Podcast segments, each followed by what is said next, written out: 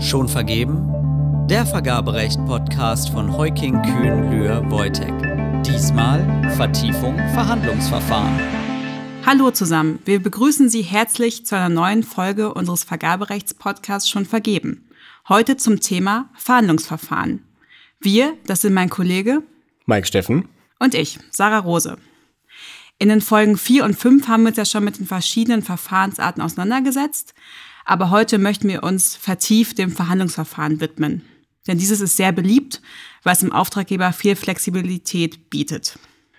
Genau, der Auftraggeber kann in Verhandlungen mit den Bietern zum einen auf den Markt reagieren und zum anderen hat er die Möglichkeit, die Vergabeunterlagen im Verfahren unproblematisch abzuändern und fortzuschreiben. Im Unterschied zum offenen und nicht offenen Verfahren ist hier auch die Verhandlung der Leistungsinhalte erlaubt. In den Regelverfahren darf er das allerdings nicht. Dort ist der Leistungsinhalt von vornherein festgeschrieben und für den Lauf des Verfahrens nicht mehr abzuändern. Das Verhandlungsverfahren eignet sich vor allem für innovative und komplexe Beschaffungen, bei dem sich die Leistung gerade nicht vorab eindeutig und erschöpfend beschreiben lässt. Während des Verhandlungsverfahrens lassen sich so die Leistungspflichten sukzessive konkretisieren und zusammen mit den Bietern verdichten – der Auftraggeber kann die Angebote so optimal an seinen Bedarf anpassen, insbesondere bei komplexen Beschaffungen wie Zugbeschaffungen oder Schulbauvergaben. Darauf werden wir später nochmal genauer eingehen. Allerdings gibt es auch einen entscheidenden Nachteil beim Verhandlungsverfahren. Dessen muss sich der Auftraggeber, ähm, der sich für eine Verfahrensart entscheidet, bewusst sein. Denn das Verhandlungsverfahren ist sehr aufwendig, insbesondere beim Verhandlungsverfahren mit Teilnahmewettbewerb denn das ganze Verfahren bindet viel Personal und Kapazität auf Auftraggeberseite. Hinzu kommt, dass hier besonders die Gefahr besteht, dass Unternehmen Ungleichbehandlungen vermuten, also eventuell das Verfahren im Nachprüfungsverfahren angreifen möchten. Umso mehr gilt hier deswegen, wer schreibt, der bleibt. Also die Dokumentation ist hier, wie generell im Vergaberecht, das A und O. Denn Transparenz und Gleichbehandlung sind ja gerade die Säulen des Vergaberechts und immer zu beachten. Bevor wir uns gleich dem konkreten Verfahrensablauf des Verhandlungsverfahrens widmen, schauen wir uns vielleicht zunächst an, welche Möglichkeiten beim Teilnahmewettbewerb es gibt. Es gibt einmal das Verhandlungsverfahren mit Teilnahmewettbewerb und das Verhandlungsverfahren ohne Teilnahmewettbewerb. Der Grundsatz ist das Verhandlungsverfahren mit Teilnahmewettbewerb, um jedem Zugang zum Wettbewerb zu bieten. Das gebietet ja schon der Wettbewerbsgrundsatz. Dieses Verfahren ist ein zweistufiges Verfahren. Zuerst findet ein öffentlicher Teilnahmewettbewerb statt, wie der Name ja auch schon verrät. In diesem wird festgestellt, welche Unternehmen unter den Teilnehmern tatsächlich geeignet sind. Die geeigneten Unternehmen werden dann zur Angebotsabgabe aufgefordert. Erst dann startet das eigentliche Verhandlungsverfahren. Vielleicht ganz kurz zu den Begrifflichkeiten. Im Rahmen des Teilnahmewettbewerbs werden die teilnehmenden Unternehmen Bewerber genannt, im späteren Verhandlungsverfahren sind sie dann Bieter. Das Verhandlungsverfahren mit Teilnahmewettbewerb ist immer dann zulässig, wenn vorhandene Lösungen angepasst werden müssen, wenn Leistungen konzeptionelle oder innovative Lösungen enthalten, wenn die Leistung zum Zeitpunkt der Bekanntgabe noch nicht abschließend beschrieben werden kann oder wenn die vorangegangene Ausschreibung aufgrund nicht ordnungsgemäßer oder unannehmbarer Angebote gescheitert ist. Nur ausnahmsweise darf der Auftraggeber auf einen solchen Teilnahmewettbewerb verzichten, aufgrund der wettbewerbseinschränkenden Verfahren, die ein Verzicht hat. Die Hürden sind daher relativ hoch. Kurz zum Ablauf bzw. zum Unterschied zum Verhandlungsverfahren mit Teilnahmewettbewerb. Es erfolgt gerade keine Bekanntmachung mit Aufforderung zur Abgabe von Teilnahmeanträgen, sondern der Auftraggeber wählt die Unternehmen im Vorfeld aus und richtet sich dann direkt an die ausgesuchten Unternehmen mit der Aufforderung zur Abgabe von Erstangeboten. Das Verhandlungsverfahren ohne Teilnahmewettbewerb ist nur in besonderen Ausnahmefällen zulässig. Das Gesetz sieht dafür einen Katalog an Beispielen vor.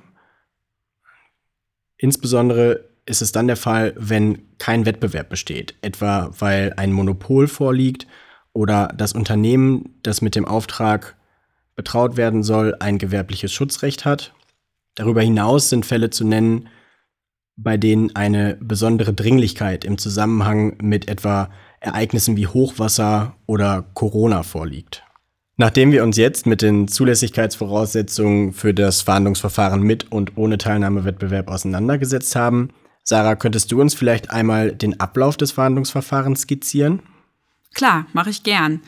Wir starten ganz normal mit der Bekanntmachung.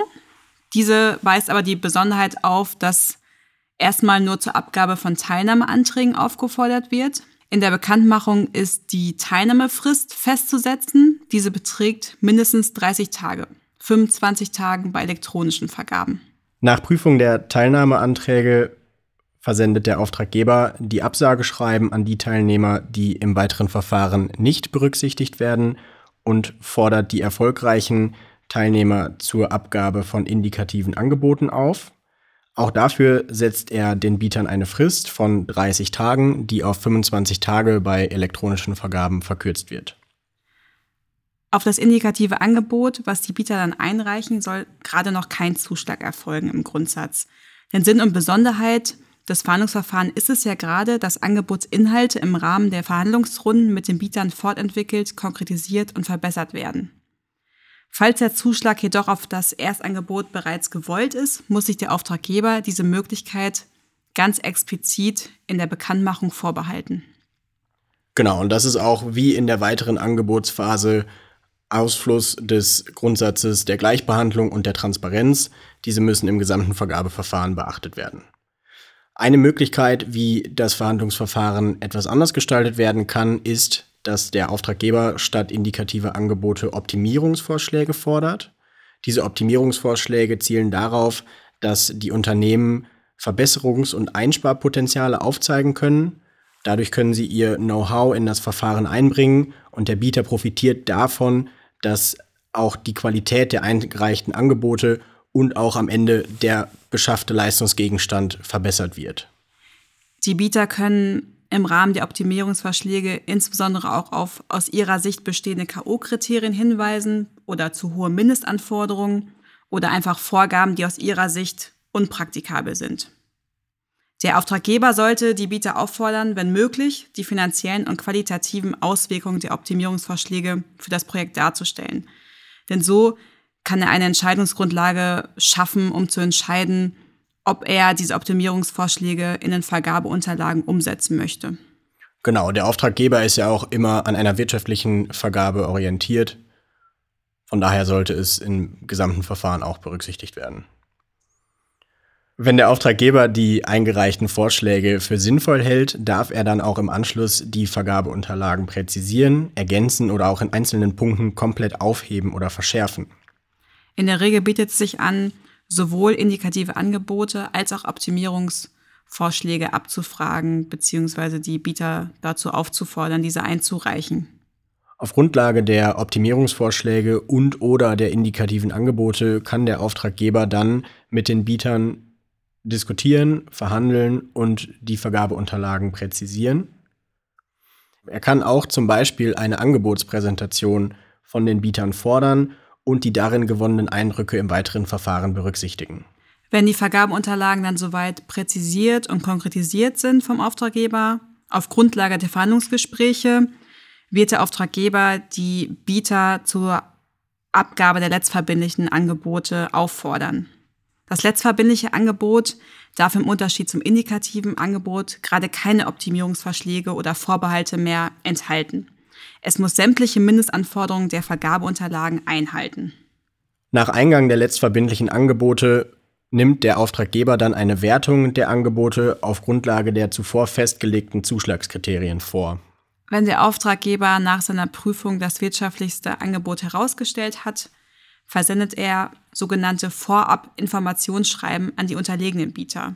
Diese geben den Bietern die Gelegenheit, die Zuschlagsabsicht anzugreifen. Diese Schreiben müssen einen bestimmten Inhalt haben. Erst einmal den Namen des erfolgreichen Bieters, die Gründe für die Ablehnung des eigenen Angebots, die Merkmale und Vorteile des erfolgreichen Angebots und den frühesten Zeitpunkt des Vertragsschlusses. Genau, und das ist auch quasi das erste Mal und das einzige Mal im Verfahren, dass Bieter die Identität eines anderen Bieters feststellen können. Nach Ablauf einer Stillhaltefrist darf dann der Auftraggeber den Zuschlag auf das wirtschaftlichste Angebot erteilen, sofern innerhalb dieser Frist kein Nachprüfungsantrag oder eine Rüge gestellt wird. Genau, da sind wir auch schon am Ende des Verfahrens angelangt mit dem Zuschlag. Vielleicht noch wichtig zu erwähnen, in allen Phasen des Fahndungsverfahrens ist es Bewerbern bzw. Bietern gestattet, Bieterfragen zu stellen. Bei der Beantwortung der Bieterfragen hat der Auftraggeber zwingend die Grundsätze der Transparenz und der Gleichbehandlung zu beachten. Allen Bietern ist bei der Beantwortung von Bieterfragen dieselbe Information zugänglich zu machen.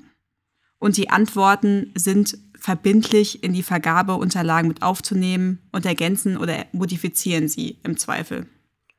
Genau, in der Praxis läuft das dann so, dass die Vergabestelle oder der Auftraggeber selbst eine Liste mit den eingegangenen Bieterfragen erstellt und dort auch die Antworten aufnimmt. Das ist dann eine Excel-Tabelle, die über die Vergabeplattform allen bereitgestellt wird. Wie bereits angekündigt, werfen wir dann noch einen kurzen Blick auf zwei Beispiele aus der Praxis. Zum einen wird das Verhandlungsverfahren häufig bei der Beschaffung von Zügen ausgewählt. Wie man sich vorstellen kann, sind Züge hochkomplexe Fahrzeuge, die technologisch und auch von den technischen Anforderungen her ständig weiterentwickelt werden. Das sind in der Regel keine Produkte, die man von der Stange bestellt. Der Auftraggeber hat dadurch im Verhandlungsverfahren die Möglichkeit, die Anforderungen an die Züge an das anzupassen, was gerade im Markt verfügbar ist und auch an das anzupassen, was überhaupt technisch möglich ist.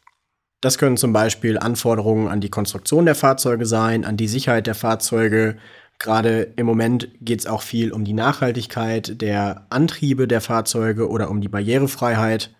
Es gibt da eine ganze Reihe an Themen, die der Auftraggeber im Verhandlungsverfahren mit den Bietern gemeinsam adressieren kann. Auch bei größeren Bauprojekten ist das Verhandlungsverfahren manchmal sinnvoll, zum Beispiel bei Schulbaumaßnahmen.